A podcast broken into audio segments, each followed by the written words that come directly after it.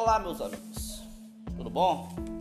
Hoje eu quero falar com vocês sobre urocultura, também chamado de cultura de urina ou urinocultura, que é um exame laboratorial realizado com a urina, tá?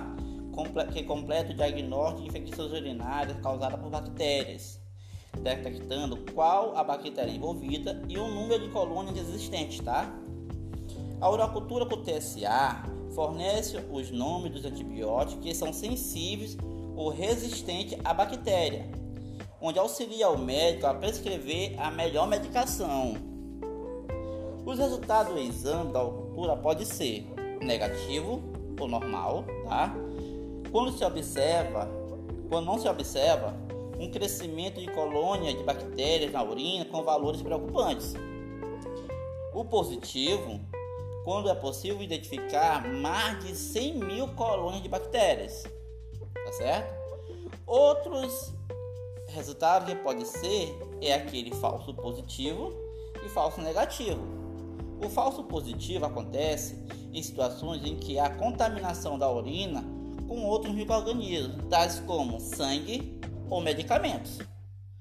O falso negativo acontece quando o pH da urina é muito ácido, abaixo de 6, tá? Ou quando está tomando antibiótico ou diurético, tá certo?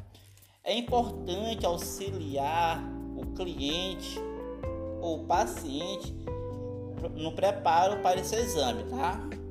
Que deve seguir as seguintes ordens: lavar a região íntima com água e sabão, não utilizar produtos assépticos enxaguar com gás ou toalha seca e limpa, tá?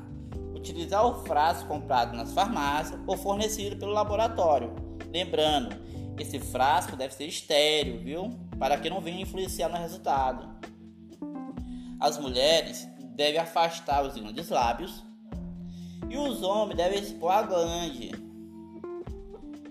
Colher a primeira urina da manhã, tá? Desprezando o primeiro jato e colhendo já intermediários. Fechar o frasco imediatamente, evitando contaminação, tá? E transportar ao laboratório em até duas horas.